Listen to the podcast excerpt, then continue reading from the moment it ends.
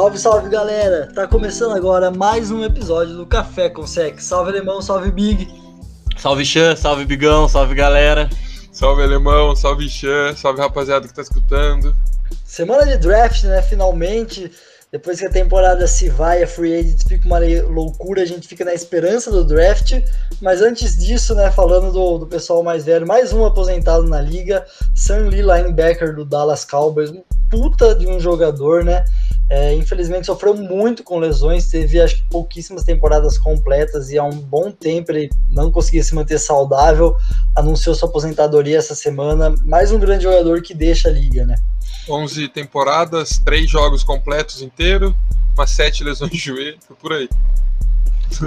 Tava perdendo espaço já também pro Vander Esch, né? No Calbi. Ah. Tava na hora. Baita linebacker, diga-se de passagem. Bom, bom. É, já vimos o Luke Kickley, né? Infelizmente, o Luke Kickley, né, Bigão? Ano passado também largou cedo a liga. Nem faz. Ele durou mais, né? Uns temporadas é um bom número com o linebacker. Quem vê o tudo ou nada de, do Dallas Cowboys, a série, vê que o cara era um gênio, assim, defensivo também. Então, grandes chances. Falamos do Alex Smith semana passada, né? De virar treinador. O Sam Lee tem grandes chances de a gente estar tá vendo aí numa comissão técnica muito em breve. E o segundo ponto que abalou né, o, o, mundo da NFL essa semana, envolve o draft, né, que foi a troca do Orlando Brown do Baltimore Ravens para o Kansas City Chiefs. O Kansas recebeu o Orlando Brown e a segunda rodada desse ano do Baltimore, mais uma de sexta do ano que vem. E o Browns ficou com a primeira rodada do Chiefs em 2021, então o, o Ravens, perdão, né, ficou com a primeira rodada do Chiefs em 2021, então o Ravens se junta ali ao seleto grupo que tem duas escolhas de primeiro round a de terceira de quarto desse ano e a de quinto do ano que vem. Ganhador, perdedor nessa história? Nossa, o Chiefs se deu bem. É difícil porque deu bastante pique, né? Mas pô, o Orlando Brown é um baita offensive tackle. O Mahomes vai agradecer. É, eu acho que foi bom para os dois. Para o Chiefs porque vai agora sim, né? Precisa proteger melhor o Mahomes. E o, o, Ravens provavelmente não, não vai ter espaço em cap. O Orlando Brown já está no, nos últimos anos do contrato dele de rookie. E, e, é um baita de um jogador de linha que provavelmente quando for free agency ou quando for fazer um contrato novo, é um jogador que vai receber bastante dinheiro. Então o Ravens provavelmente pensou em não querer gastar esse dinheiro e aí decidiu mandar ele embora. Teve o um problema também da, da posição, né? Que ele começou jogando em outra posição que ele não jogou no college, ano passado por conta de lesões na linha do Brown, do Ravens. Ele voltou para a posição dele, foi o melhor ano dele na NFL e ele aparentemente não queria voltar, né? Para a posição que ele estava sendo improvisado, vamos por assim. Daí isso também gerou um mal-estar, gerou um incômodo no jogador, na franquia, que achou melhor trocar. Eu, pelo jogador que ele é, achei que o Chiefs se deu muito bem, mesmo cedendo muitas escolhas. Mas tem esse ponto, final de contrato, o cara insatisfeito. Acho que o Ravens também não saiu perdendo tanto, mas de fato quem ganha é o jogador, né? Vai para Chiefs, vai com uma Holmes, vai para o time que foi duas vezes pro Super Bowl então ele tá felizão, vai jogar na posição dele. Só pegou o QB fraco também. É, tá bom também. Fraco e sem futuro, né? Falando em futuro, vamos de draft, né? Quinta-feira tem draft. Semana passada falamos da defesa. Então, se quer ouvir alguma coisa de defesa, volta aí, dá uma subida aí no seu dedo, vê o episódio de semana passada que a gente tá falando de defesa. E vamos falar de ataque, né? Ataque esse ano é o grande, a grande cereja do bolo no draft, né? É, acreditamos que, falamos semana passada, vai sair mais jogadores de ataque e de defesa, mas acho que o primordial que é indiscutível é o top 10. Né? O top 10 vai ser recheado de, de jogadores de ataque, inclu, incluindo as três primeiras escolhas sendo QBs. Isso eu coloco minha mão no fogo e falo com toda certeza. A quarta já entra na dúvida, né? É, Sunshine, Trevor Lawrence, primeira escolha. Alguém quer discutir sobre isso daí? Não, não obrigado. Você daí pode apostar tranquilamente. Só pode, pode ir para casa. Só dando uma passadinha aqui nos jogos do, do Lawrence, ele teve 40 jogos no, em 3 anos de Clemson, né? Ele passou das 10 mil jardas, somando todas as temporadas, sempre passou das 3 mil, nunca chegou a 4 mil, mas sempre passou das 3 mil. Uma média de aproveitamento dele é de 64% dos passes, 90 touchdowns e 17 interceptações. É, fiz até uma comparação com o Andrew Luck, que é o cara que dizem né, que o Trevor Lawrence é o prospecto pós-Andrew Luck. O Andrew Luck, na sua carreira de college, ele jogou só dois anos como titular aproveitamento dele foi acima de 70%, então melhor do que o Lawrence, mas ele fez 68 touchdowns e 18 interceptações. Então, assim, uma temporada a menos, o, o Luck teve basicamente o mesmo número de inter interceptações do Lawrence. Talvez um cara que cuide mais da bola, né? Ah, sim, o Trevor Lawrence é o QB mais completo que vem para esse draft, né? É, ele tem uma boa presença de pocket, é um QB móvel, é, tem um braço bom também, consegue lançar bem bolas, bolas profundas. E, é, é o que o falou. É, sem maior surpresa que ele vai ser a primeira escolha. E tem um cabelo maravilhoso, né? Ah, sim. ah, sim. Curiosamente, apelidado de Sunshine por causa do filme, né? As marcas de shampoos agradecem a entrada dele. Né? Talvez a discussão dele não seja nem com os outros QBs desse draft, né? A discussão dele, se a gente quisesse aprofundar, seria de fato com o Andrew Luck, né? Dos últimos recentes, quem seria melhor, mas não vale a pena a gente entrar nesse assunto agora. Vamos pro segundo cara, que muito se falava, né, antes do college começar, que seria o Justin Fields, mas vamos falar depois que o Jets já deu a entender que vai pegar o Zach Wilson. É, três anos também de college, 30 jogos, ele jogou 12 jogos essa temporada, foi um dos quarterbacks que mais jogou. 2019 dele foi muito ruim, ele teve 61% de aproveitamento, 11 touchdowns e 9 interceptações. Agora em 2020, né, ele virou da água pro vinho. Jogou para 3.694 jardas, 72,7% de aproveitamento, 32 touchdowns e 3 interceptações. O cara praticamente triplicou o número de touchdowns e lançou um terço de interceptações. Só isso. E uma coisa que vale falar é que quando ele chegou na Red Zone, é, ele não sofreu nenhuma interceptação nos últimos dois anos. Então isso é um ponto extremamente importante. E uma coisa também que ajudava ele é que ele tinha uma OL muito boa em BYU. É, ele sofreu pressão em apenas 21,6% dos snaps que ele jogou. É, isso também pode ser um ponto negativo para ele na NFL, porque ele vai para os Jets. Então, com certeza, ele vai sofrer mais pressão do que ele sofria no, no college. E se ele não conseguir ter uma boa desenvoltura sob pressão, é, ele vai ter que dar uma trabalhada a mais. É, mas ele é um baita quarterback, tem um braço muito forte, talvez o mais forte da, dessa classe. Mas vamos ver, né? É a grande surpresa, né, desses Pro Days aí que a gente viu de quarterback. Foi, mostrou que é, tem muito, muito potencial. Eu, mas eu, eu tava lendo, não, não lembro onde agora que eu vi, que no, no início da temporada, é, muita gente ainda questiona um pouco do, do Zach Wilson, porque no início da temporada em BYU, ele, na votação do time, ele não foi votado capitão pelo, pela equipe, então é, um, é algo que, que a gente, que querendo ou não, leva-se em consideração, né?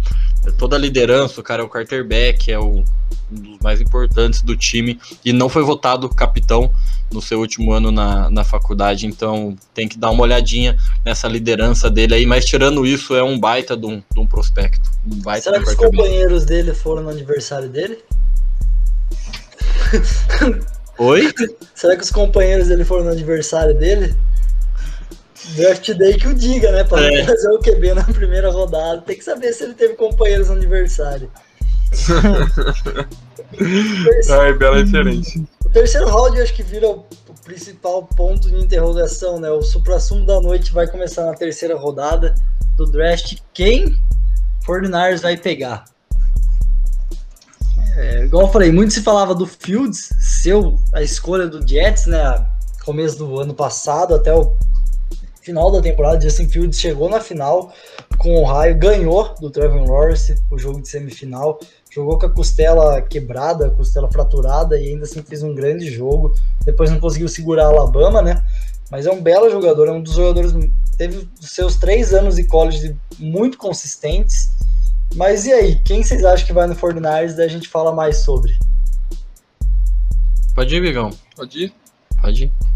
Uh, eu vou seguindo o raciocínio do mock que eu fiz. Uh, eu vou colocar o Mac Jones. As especulações estão fortes sobre ele. Eu, particularmente, prefiro o Justin Fields por, por estilo de jogo, porque o Justin Fields é um QB mais móvel, é, tem um braço forte, é, é, preciso nos passes. Ele só ficou atrás do próprio Mac Jones e do Joe Burrow é, em quesito de precisão. É, mas ele tem algum problema, ele tem alguns problemas com blitz e tudo mais. E na NFL a gente sabe que leituras de defesa são mais complexas. Mas uh, eu acho que Mac Jones vai ser a escolha de São Francisco 49ers. Não, Mac é. Jones O Mac Jones vale lembrar que ele era reserva, né, do Tua, em Alabama. Então ele tem um ano de, de titular também. Foi um baita ano, né? Sim, sim. Jogou muito. É, provavelmente, eu também acho que, que vai. Eu coloquei o, o Justin Fields no meu mock, mas recentemente tem muita notícia saindo que agora parece que é entre Mac Jones e Trey Lance a, a questão do, do 49ers, mas eu acho que eles vão acabar indo de, de Mac Jones. Não, não consigo entender todo esse hype que tem o Mac Jones. Acho assim um quarterback okay, tipo nada de, de absurdamente excepcional. É, também prefiro o Justin Fields, acho que consegue dar mais dinâmicas, né? Num, ataque, principalmente nesse ataque do 49ers, que é um ataque muito dinâmico. E acho que um, um quarterback dinâmico seria mais interessante do que um quarterback passador. Acho que talvez um sólido também, né? O Fields parece um cara sólido. Parece de fato ser depois do Trevor Lawrence o cara mais pronto para NFL hoje. E pensar que o 49ers é um time que já tá pronto, né? Chegou no Super Bowl no ano retrasado. Ano passado sofreu muito com lesões, mas tem uma baita defesa, tem um ataque decente. Então talvez ali faltaria a peça, né? O Fields ali, o cara mais pronto, mas o Jones vale, pontu, vale pontuar os números dele nessa temporada. Em 13 jogos ele passou para 4.494 jardas, é muita jarda. Ele teve 76,6% de aproveitamento, então foi muito preciso, 41 touchdowns e 4 interceptações. Então assim, os números dele desse ano de fato é, chegam a ser os melhores da da, da temporada do college. Mas o Fields, por exemplo, ano passado teve uma temporada de 41 touchdowns e 3 interceptações também, né? Esse ano ele deu uma vacilada, não jogou tão alto nível igual ele fez ano passado, mas na carreira mesmo ele tem 66 touchdowns e 9 interceptações. É um número, por exemplo, menor do que o próprio Trevor Lawrence, né? O Mac Jones, igual a gente falou, ele não vai ser aquele quarterback que vai resolver com as pernas, é, sempre vai é, ser móvel para sair do pocket e tudo mais, mas em compensação, ele compensa isso com a sua precisão nos passes. Ele é um QB muito preciso, só que um ponto que eu acho extremamente válido de ressaltar é que ele tinha um time muito bom em volta dele em Alabama. Ele tinha o Devonta Smith, que foi o, o que ganhou o Heisman, que é o MVP do, do college. É, ele tinha outras peças muito boas junto com ele e o ataque era montado para ele. Então, isso é uma coisa que vale destacar. Óbvio que o time de São Francisco, caso escolha ele, é um time com peças muito boas também, principalmente sua defesa. É, mas para quem gosta do estilo de jogo dele, com certeza vai preferir ele. Eu, a gente já prefere um estilo de jogo mais híbrido, né? Que consegue resolver com as pernas também. É, ele é um pocket passer das antigas. Clássico, né? Vale lembrar que ele, é, de fato, ele teve dois wide receivers que muito provavelmente vão sair no top 15 desse draft. Então, assim, são alvos bem bons. E Fields agora daí vira a terceira discussão, né? Fields ou Trey Lance? Ah, Trey tem Lance. como, né, mano? O, é que assim, o Trey Lance ele não jogou temporada passada, então não, não dá pra, pra ter noção, muita noção. É, ele teve uma baita temporada em 2019, mas é, como eu não, não tenho muito do, do Trey Lance, eu ainda fico com, com o Justin Fields. E é um cara que, que jogou jogo grande, né? O Justin Fields. Então, tem, acho que esse é uma coisa a se levar em consideração também. O Trey Lance ele lançou zero interceptações em 16 jogos do ano passado. Então também é um ponto do cara que protege bem a bola. Esse ano ele fez um jogo, levou problema, mas ele tem um jogo, 15 passos completos e 30 tentados, 2 touchdowns e uma int. Aproveitamento de 66,7% em 2019, que foi o ano com zero interceptações, mas também só 28 touchdowns em 16 jogos.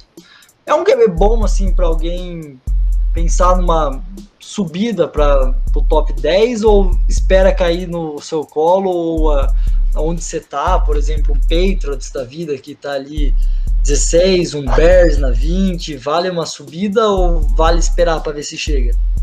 Eu acho que ele sobra sim, não vejo uh, os times tendo tanta vontade para subir para pegar ele, pode acontecer, óbvio mas o, o maior problema do Trey Lance é a imprecisão nos passes. Igual o Che falou, nesses stats dele deu para perceber, ele tem muita imprecisão no passe, só que ele é uma arma correndo. Ele é, para mim, disparado o QB que é a maior ameaça com as pernas, é uma ameaça dupla, é o estilo de QB pro futuro, vai, assim, da liga. Que consegue correr muito bem, consegue lançar, ele lança para todos os lugares do campo, consegue, mas é impreciso. Isso é um baita de um problema. É, tanto que nas últimas duas temporadas ele ficou em último lugar em status de precisão. Então isso é um negócio que vai se observar.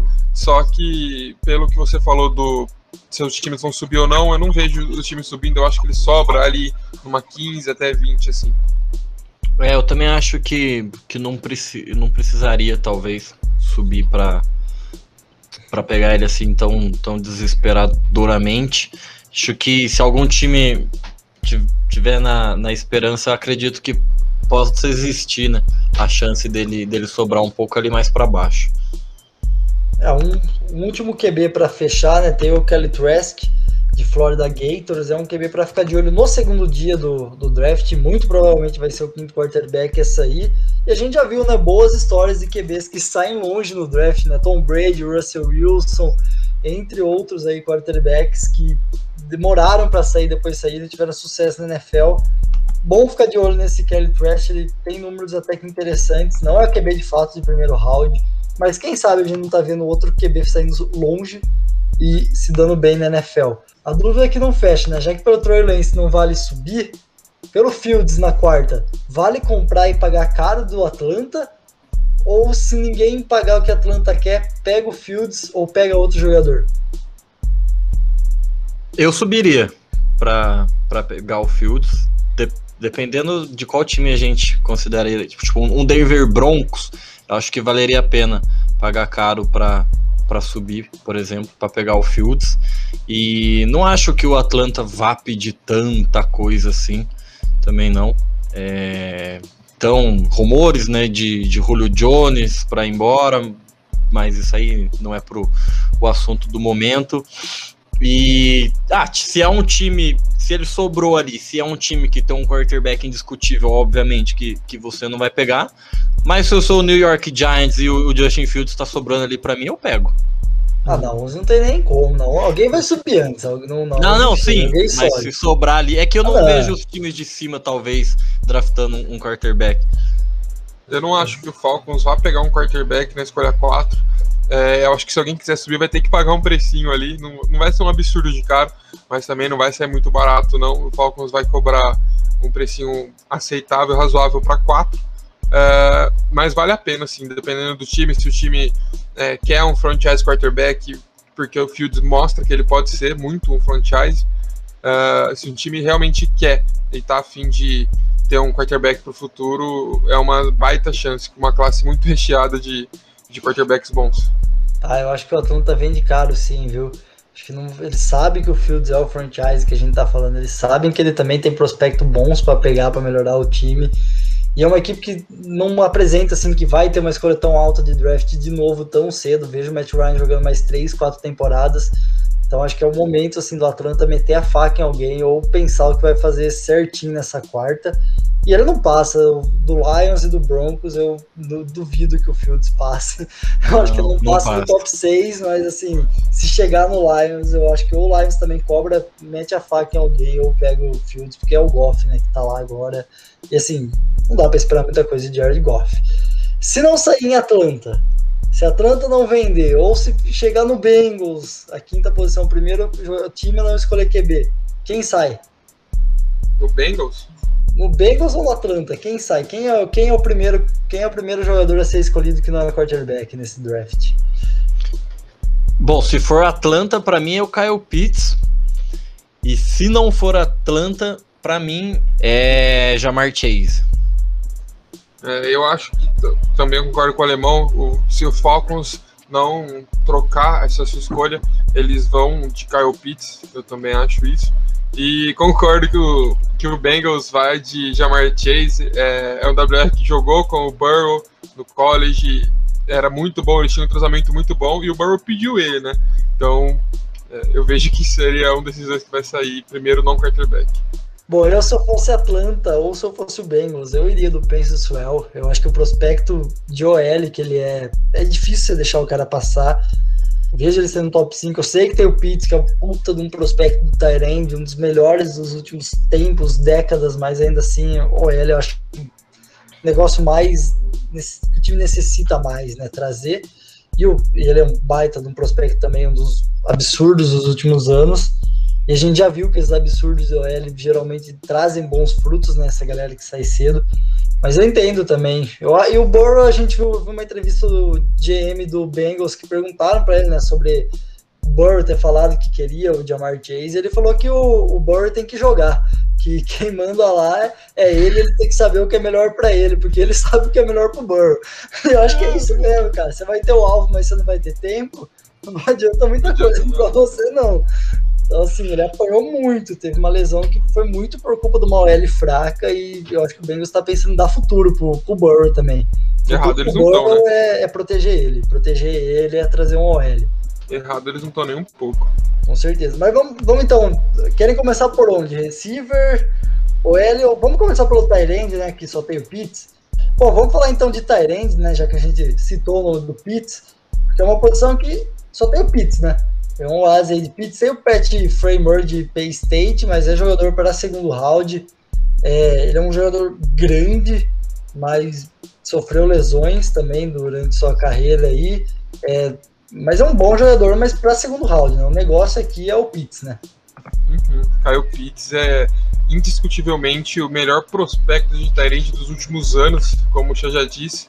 Uh, para mim, ele é o melhor recebedor uh, desse draft, ganha de todos os WRs, running backs e afins, ele é o melhor. É muito atlético, muito bom, e quem tiver ele vai ter um baita de um alvo. É, um, para mim, é um dos melhores prospectos também desse draft, contando todas as posições que tem.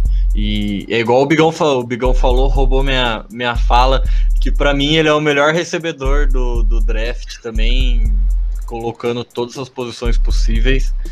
E, e o Pet, aí eu vou falar Pet, que o segundo nome dele é muito complicado. Eu acho que é, é, vai, vai ser de, de segundo round também, mas é um cara que pode ser interessante mais para mais para frente do, do draft. Com certeza, ele tem uns stats muito bons. Em quatro jogos ele teve 310 jardas, é, 23 de 37 recepções, além de ter 117 quilos, isso é um monstro. O cara é muito grande. É, eu só queria comentar também um outro TE que pode sair mais para frente para o segundo round, assim, terceiro é Tommy Tremble. É, ele é o melhor T bloqueando é, na última temporada, então times que gostam desse estilo de Tyrande, pode ser que, que escolham ele. Ele também pode ganhar de fullback, então quem sabe, um meio híbrido assim. Em compensação, o Kyle Pitts não bloqueia tão bem, mas né, ele compensa muito das qualidades dele. Pitts até pelo modo atual, né, da, da NFL. Lógico que todo mundo quer um Tyrande que bloqueia bem, mas a gente vê muitas vezes caras como Kelsey, como o Greg Kittle, alinhando, né, de slot, alinhando muitas vezes até de wideout, né, lá na ponta. E assim, quem pegar o Pitts vai usar muito isso daí dele. Por isso não acho impossível times que tenham bons Tyrants pegar ele. Por exemplo, o próprio Miami, que teve um Tyrant que jogou bem no passado. Se o Pitts cair ali, eu acho que pega, porque dá para jogar com dois Tyrants, dá para alinhar o cara muitas vezes slot, dá para fazer muitas vezes a bunch ali perto da OL e tacar o cara para sair em, em, posição de wide receiver, então não precisa fazer sair de três pontos. Então acho que é um, é um cara de fato, assim, vai sair no, no top 6, top 7, é um baita no prospecto mesmo dos últimos Itaireng. É uma posição que você não vê saindo muito cedo, né, no draft, e essa vez esse cara vai conseguir fazer isso daí, vai conseguir fazer que os times escolham um Tyrande dentro do top 10 e até, quem sabe, no top 5. Um grande ponto fora da curva. Um grande ponto fora da curva. E acho que a outra posição que tá recheada, numa posição diferente de Tyrande, também tem um bom cara, mas tá recheada de talentos, é de wide receiver, né? Posso fazer uma perguntinha antes da gente começar a destrinchar os wide? Pode. Qual classe é melhor de wide receiver, desse ano ou do ano passado? Ano que vem eu te respondo. Espera um aninho. Hum, eu acho que é do. Pô, é difícil, velho. Justin Jefferson, Chase Claypool, T. Higgins, Sid Lamb. Jerry Judy. Jerry Judy. O do o Jaguars, o Lavisca Chenal. Lavisca Chenal. Jelly Rigor também, do Eagles. O Ayuk, eu acho, também. O Ayuk. São bons é, nomes, É véio. muita gente boa, mano. É muita gente boa. Bom, vamos aqui, velho. Bom, eu vou, eu vou colocar aqui a, a desse ano tá? Porque eu acho que tem três jogadores que você olha assim, os dois Alabama e o Chase, e você sabe que é mais ou menos coloca o CJ Lamb e o Jerry Judy do ano passado, que eram os caras que todo mundo queria, sendo para mim tem três. É, depois, o que vem depois é o que a gente tipo, sabe que tem potencial e vai mostrar ou não. O próprio Justin Jefferson foi o melhor de todos os receivers do ano passado, né? E era um cara que foi o quinto recebedor a ser escolhido. Então talvez a classe do ano passado. O ano que vem a gente fale que foi melhor do que a desse ano, que talvez os coadjuvantes se destaquem mais. Mas esse ano eu vejo três caras ali que são meio que pontos fora da curva que vão sair cedo. E até pelo Jamar Chase está sendo cotado no top 5, top 6 ali, né? Ano passado tinha o Lamb, que era cotado para sair por primeiro, mas ele só foi sair lá pro Cowboys, né? Foi sair por segundo, por um erro do, do Raiders para mim. Horroroso. Mas assim, caiu ali na, não lembro qual, mas 13 terceira, 14 quarta, foi alguma coisa décima assim. segunda, por aí. Então, assim, hoje a gente tem o Chase, que é top 10, a gente tem o Devonta Smith, que é o Heisman, pode ser top 10, eu vejo ele caindo, saindo no top 10. É, eu acho que esses caras vão sair mais cedo, eles estão prontos para sair mais cedo. Mas os coadjuvantes do ano passado foram muito bem, né? O Ayuki de segunda rodada no Fortnite fez uma temporada excepcional. O Claypool. Assim, Claypool, bem lembrado. Então eu acho que o ano que vem a resposta pode ser a, de, a do ano passado, né? Mas por hora eu colocaria desse ano. Brabo. Vamos neles então? Vamos, Então de- vamos neles, né? Jamar Chase ou Devonta Smith? Jamar Chase. Pra mim, eu também Jamar Chase, mas assim, hum, né? Devonta Smith é Por o- uma unha, por uma unha, né? É, o Jamar Chase não jogou em 2020, né? É, mas a temporada de 2019 foi um estrago. É, recebe muito bem profundidade, tem um baita de um físico. é, e o, o que ele vai mais melhorar entrando na NFL é correr rotas. Aí, quando ele melhorar isso, pode esperar que o cara vai ser uma máquina. Uma máquina. Vai. Eu vi, eu acho que foi uma declaração, não sei se foi dele ou do Devonta Smith, que perguntaram do shape deles, né? Porque eles são magros, não são fortes. Aí a resposta foi que eles não eram fisiculturistas, eles eram jogadores de futebol americano. É Foi certo. o, foi o Devonta, foi o Devonta. Devonta? Smith. Foi, O Devonta ele muito se pega no pé, né? Porque ele é, ele é, ele é fraco, ele é fraco não, né? Ele é magro e ele é baixo, né? 1,84m. Então vocês pegam muito no pé disso dele e acho que o cara já tá de saco cheio, né? Tá louco pra ir na NFL e jogar na cara dos críticos. Mas voltando ao Chase, ele não jogou de fato 2020, como o Big falou, por conta da Covid, não foi por lesão. Então ele não, ele abdicou de jogar pela, pelo medo da Covid, né? E foi uma, uma possibilidade que o college deu aos seus atletas e ele pegou, então respeito total a isso. E de 2019 foram 84 recepções, 121 targets, 1.780 jardas, 20 touchdowns e o título, né, junto com o Joe Burrow. Então, jogou muito, jogou muito aquela final, né? Eu tava vendo o jogo, eu, puta, já tava sonhando com o cara no Eagles ano passado já. Descobri que ele só ia ser elegível pro draft esse ano, já fiquei meio triste. Mas o Devon Smith também teve uma temporada esse ano espetacular, né? Duas temporadas passando das mil jardas, 1.259 no passado, 1.856 esse ano, mais do que o, o, o Chase. Ele, foi, ele recebeu 117 bolas esse ano, foi target 145, então o Mac Jones, o Mac Jones ama ele. É, Ama. ele recebeu 23 touchdowns essa temporada, 14 ano passado, 23 essa temporada. Então, assim, são dois caras que onde cair vão estar. os times vão estar bem servidos de alvo, né? E o, não, e o Jamar Chase foi tudo isso aí. Ainda tinha o Justin Jefferson, que era o, o outro wide receiver de, de LSU. Só isso, e ele conseguiu ser monstruoso desse jeito. Mas é, eu não entendo muito o tanto que pegam no pé do, do Devonta Smith por ele ser baixo, por ele ser magro. O cara é um foguete, é, corre rota muito bem e tem uma, uma agilidade absurda, absurda, é, quebra tecos e tudo mais. E, e é, não é todo dia que a gente vê um wide receiver ganhar Heisman. É, não é sempre que acontece. Acho que eu não consigo lembrar aqui um, algum outro Megatron. wide receiver. Megatron, Megatron só. Só. Aí, tá e é o bom. Megatron, né, mano? Aí é um, é um cara que é, é muito bom, é muito bom. É... Mas o, o Jamar Chase é por preferência mesmo. É, não, não é nenhum absurdo escolher Devonta Smith ao invés do Jamar Chase. É, são dois caras que vão chegar e vão fazer bastante diferença, tenho certeza. Igual o Alemão falou sobre quebrar tackles, o Devonta Smith ele consegue muitas jardas por recepção, é, muito por conta disso, e ele é muito bom contra defesas que marcam em zona. É, então, dependendo do ataque que ele pegar, do time que ele entrar, ele vai fazer um estrago. E não é nenhum absurdo preferir ele do que o Jamar Chase, longe disso. O Jerry Randy, que é o terceiro nome a se falar, né? Dupla do Devon Smith em Alabama, já tem números mais modestos, né? Ele teve 560 jardas ano passado e 591 esse ano. Foi target 33 vezes ano passado. Foi tar recebeu 33 e 40 targets ano passado e esse ano 28 recepções em 32. Então, assim, são números baixos, mas você vê que o cara, poucas vezes que ele é target, ele não pega a bola. Quatro essa temporada e sete ano passado. É, recebeu para seis touchdowns ano passado e quatro esse ano. Mas esse ano ele jogou só cinco jogos também, então tem esse problema aí. Ele teve problemas essa temporada. Mas é o terceiro cara que vai sair também tá de bom tamanho. Eu já não vejo um jogador, talvez ele saindo muito cedo, senão é um cara de top 10, talvez até nem seja de top 15, mas talvez pela necessidade, pelo hype que a classe do ano passado fez com os wide receivers, eu vejo ele saindo sim no top 15 o Jalen Waddle é muito rápido, muito rápido, talvez o mais rápido dessa classe. Tanto é que comparam ele com o Terry Hill também, que é um foguete.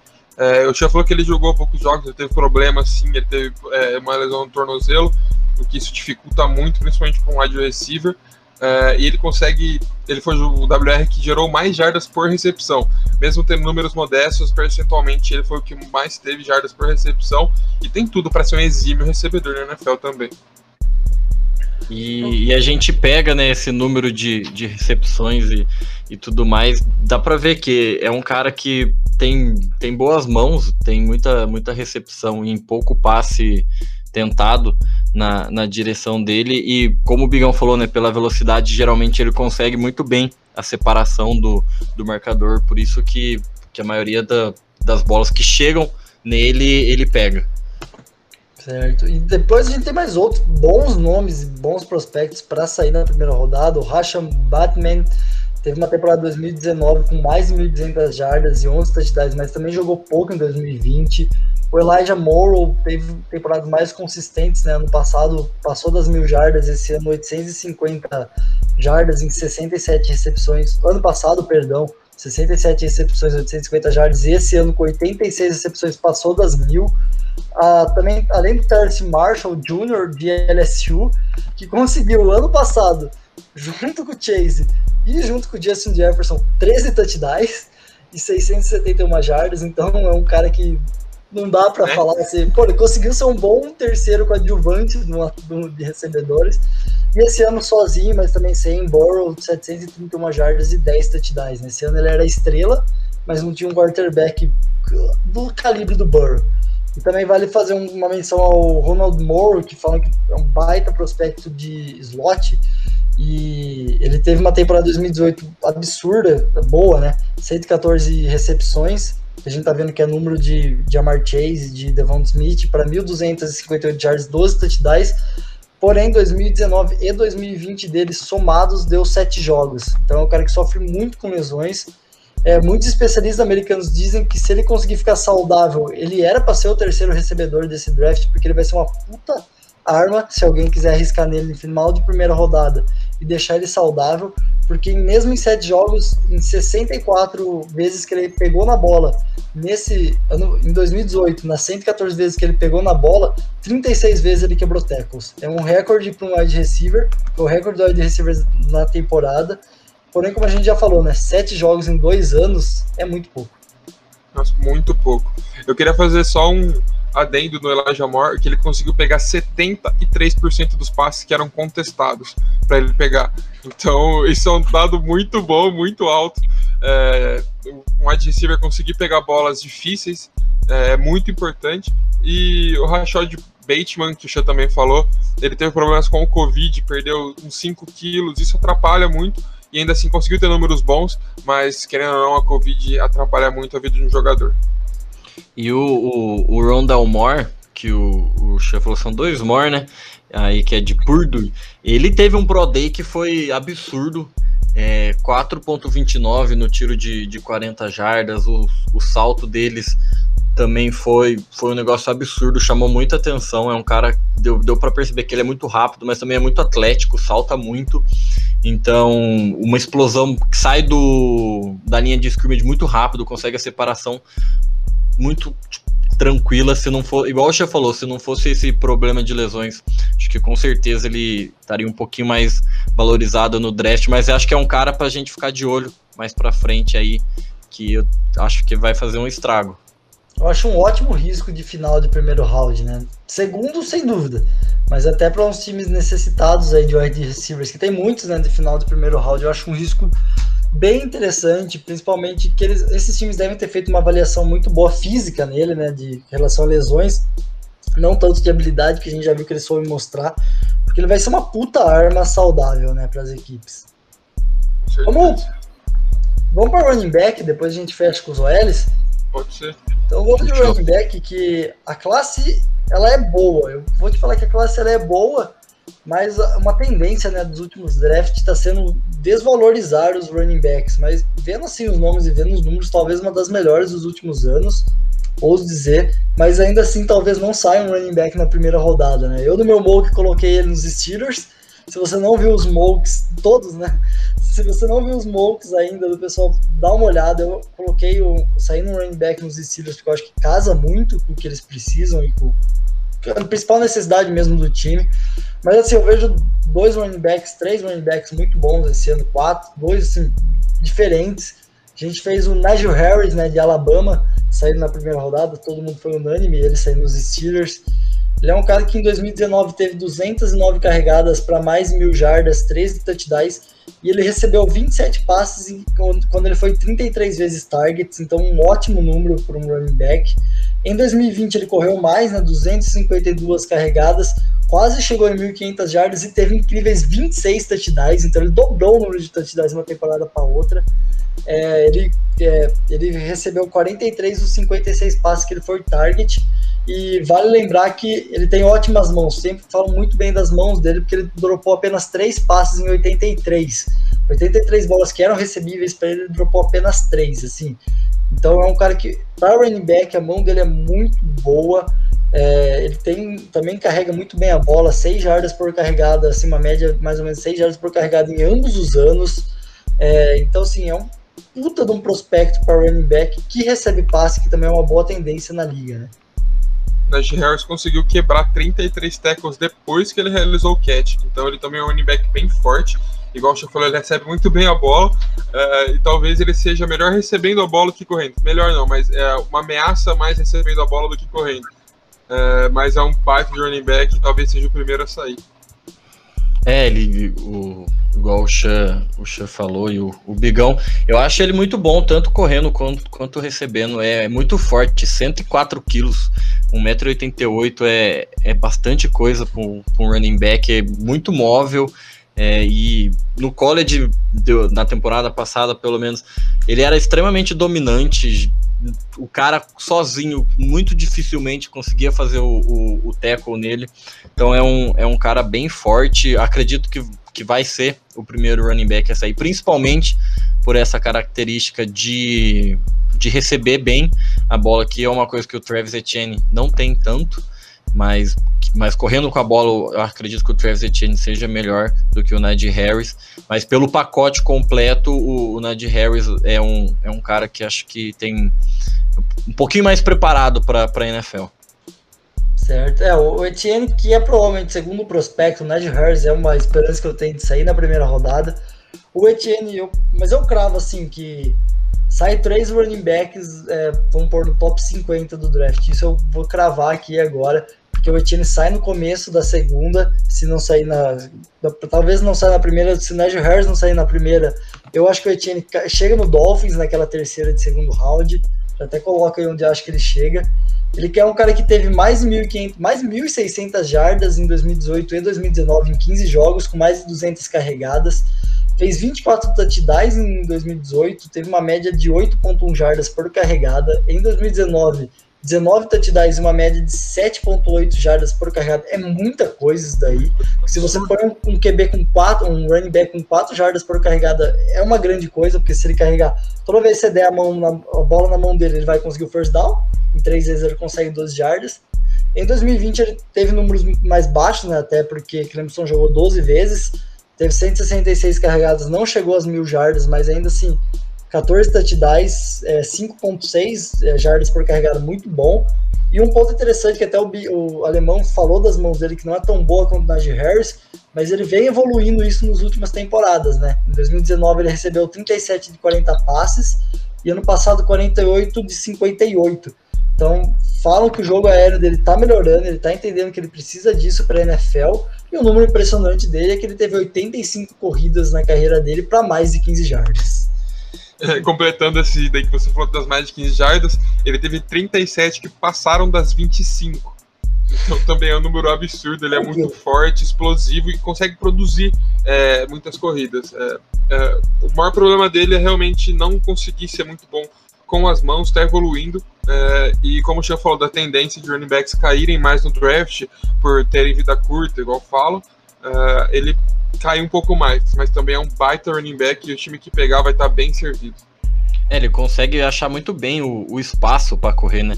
Ele viu o buraquinho ali, já, já se enfia e vai. É um cara de, difícil de, de dar o teco também. É, é, um, é um baita running back, acho que Xia falou, ali na, no segundo, do, segundo, do segundo round ele não passa, não.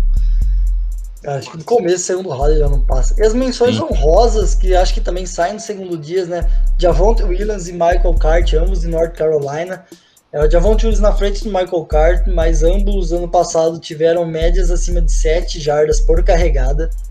É, o Javonte Williams fez 19 touchdowns, ele é mais novo, estão colocando ele como um dos principais prospectos de novo, assim, um cara que tem muito futuro, assim, o teto dele é muito grande para NFL, o piso dele ainda não, não tá, tá meio baixo, mas o teto dele é muito grande, e é um cara que é muito forte, porque nas 157 corridas do ano passado ele quebrou tackle em 76. Então, assim, maior taxa de tackles quebrados da temporada, é um cara que, assim, também é um running back ficar de olho, né? Com certeza. Uh, eu acho que a maior coisa que a gente tem que ficar de olho nele é que ele dividia muitos snaps com o Michael Carter. Então, dependendo do nível de intensidade que, de carga de snaps que os times dê para ele, pode ser que ele fique sobrecarregado e diminua uh, a produção dele, qualidade de produção que ele vai ter. Mas é um excelente running back, corre muito bem com a bola, não produz muito recebendo, mas quando recebe consegue quebrar tackles também, isso é muito importante.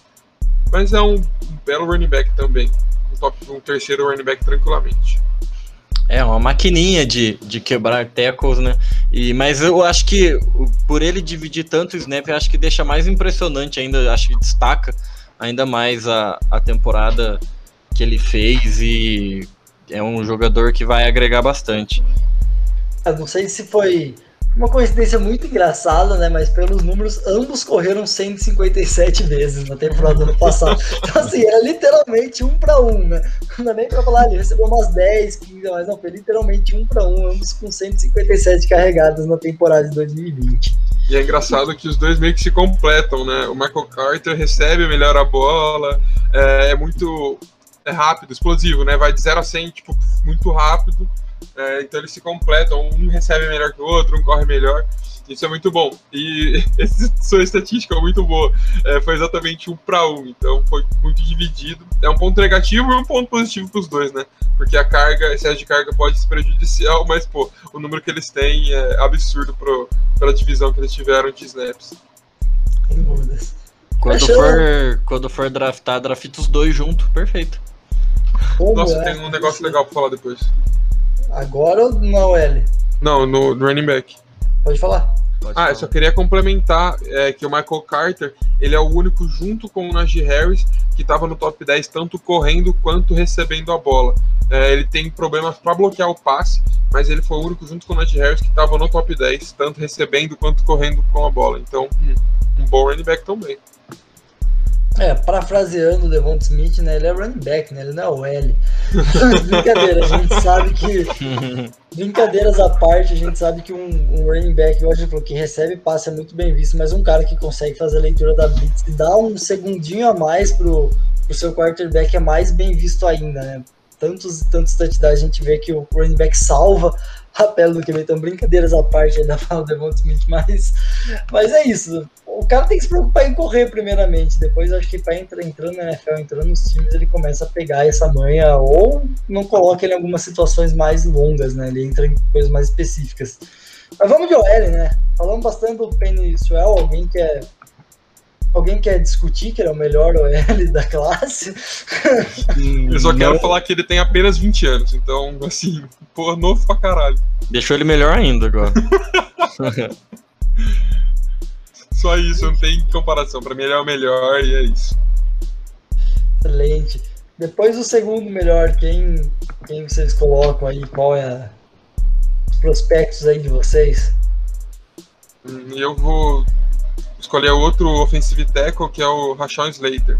É um excelentíssimo bloqueador, bloqueia muito bem o passe, tanto que ele cedeu apenas 5 pressões em 335 snaps. É um número absurdo é, de bom, é, então para mim ele pega essa segunda colocação aí.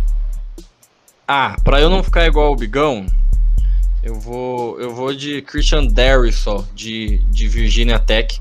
É um, é um jogador bem interessante também. Ah, para ficar de olho aí. Mas um pouquinho mais para frente do, do draft, na primeira rodada. Porra, baita nome, velho. O cara não cedeu sec, não cedeu hit no QB, só seis pressões também, exímio.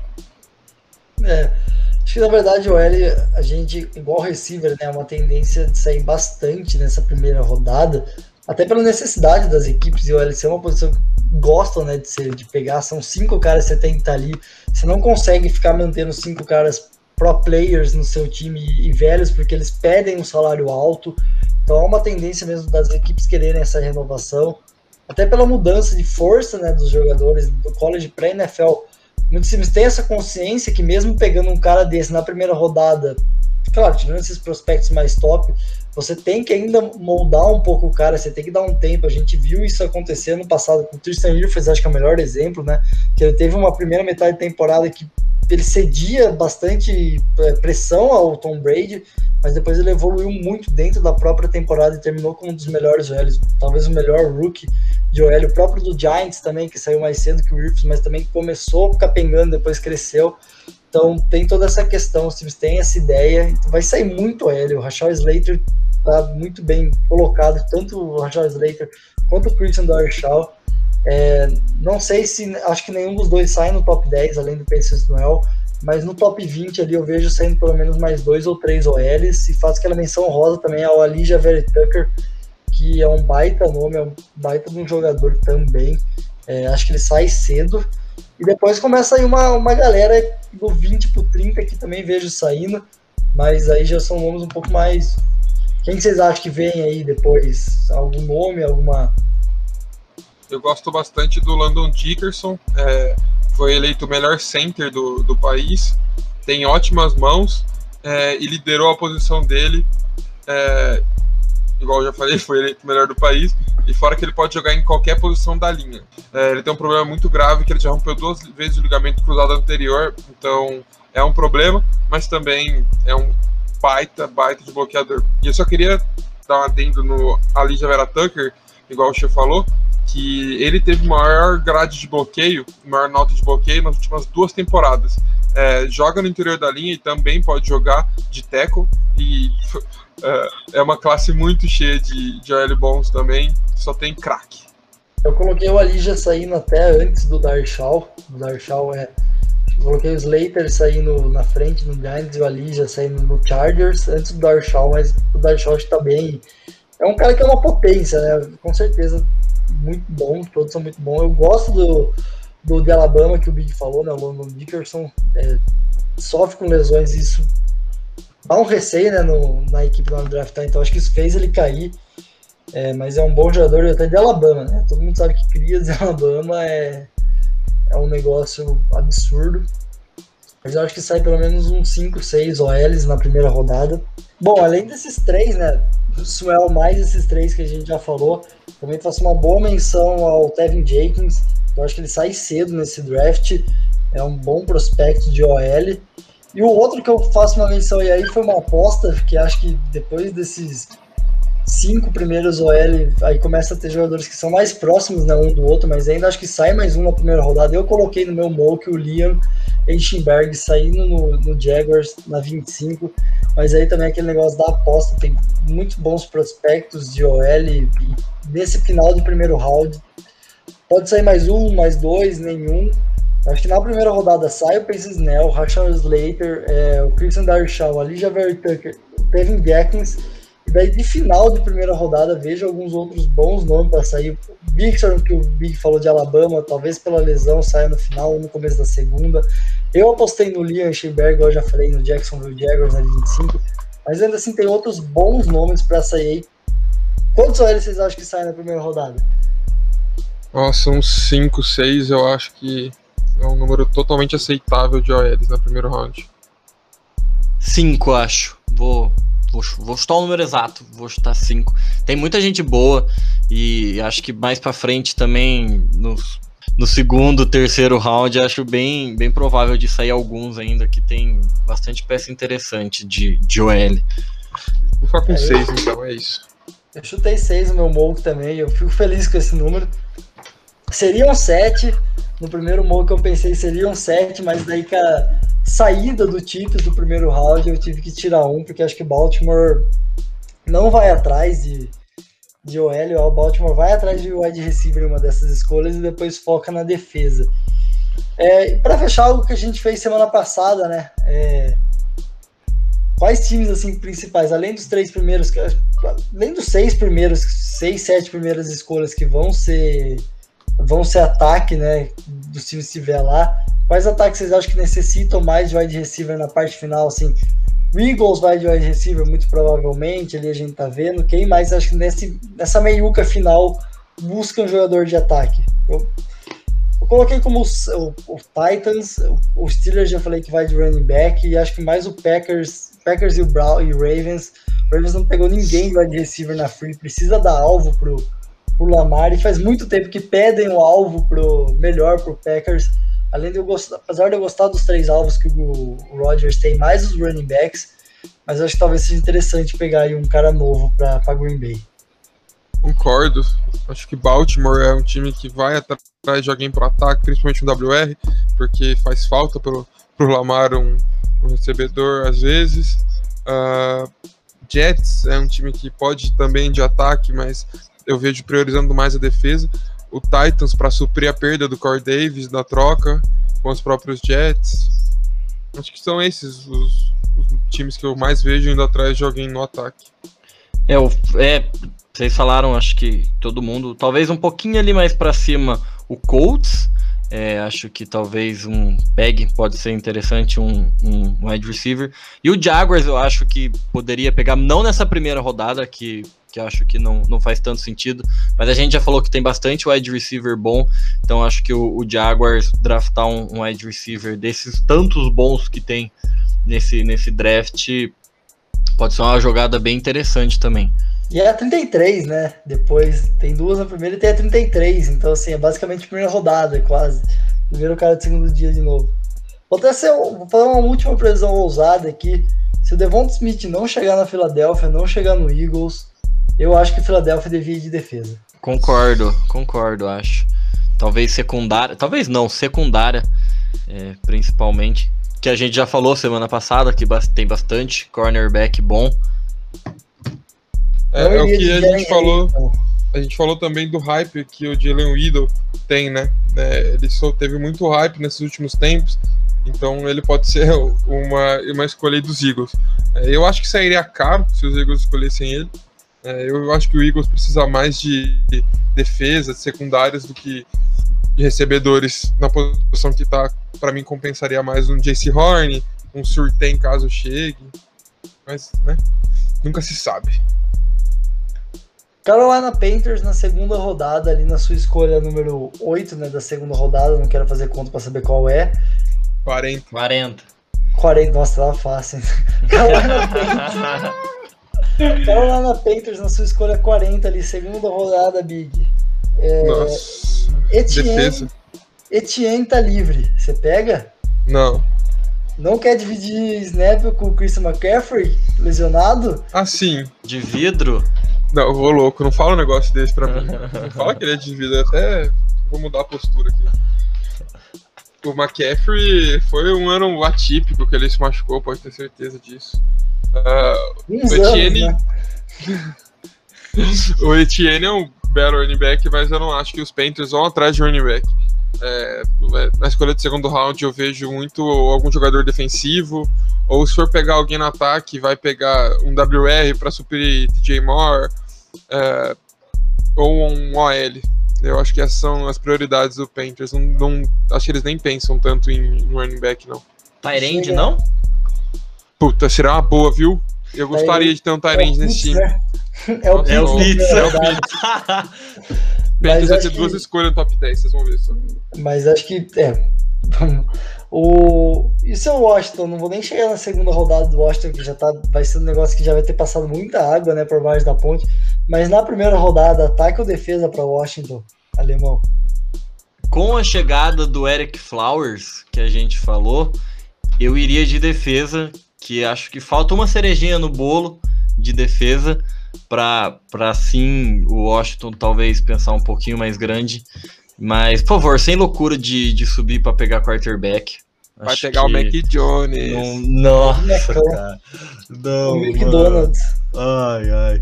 É a cara, é, bom, é a né? cara acontecer. Vermelho e amarelo, pega o McDonald's, já faz É, o meme tá pronto, né? O meme tá pronto.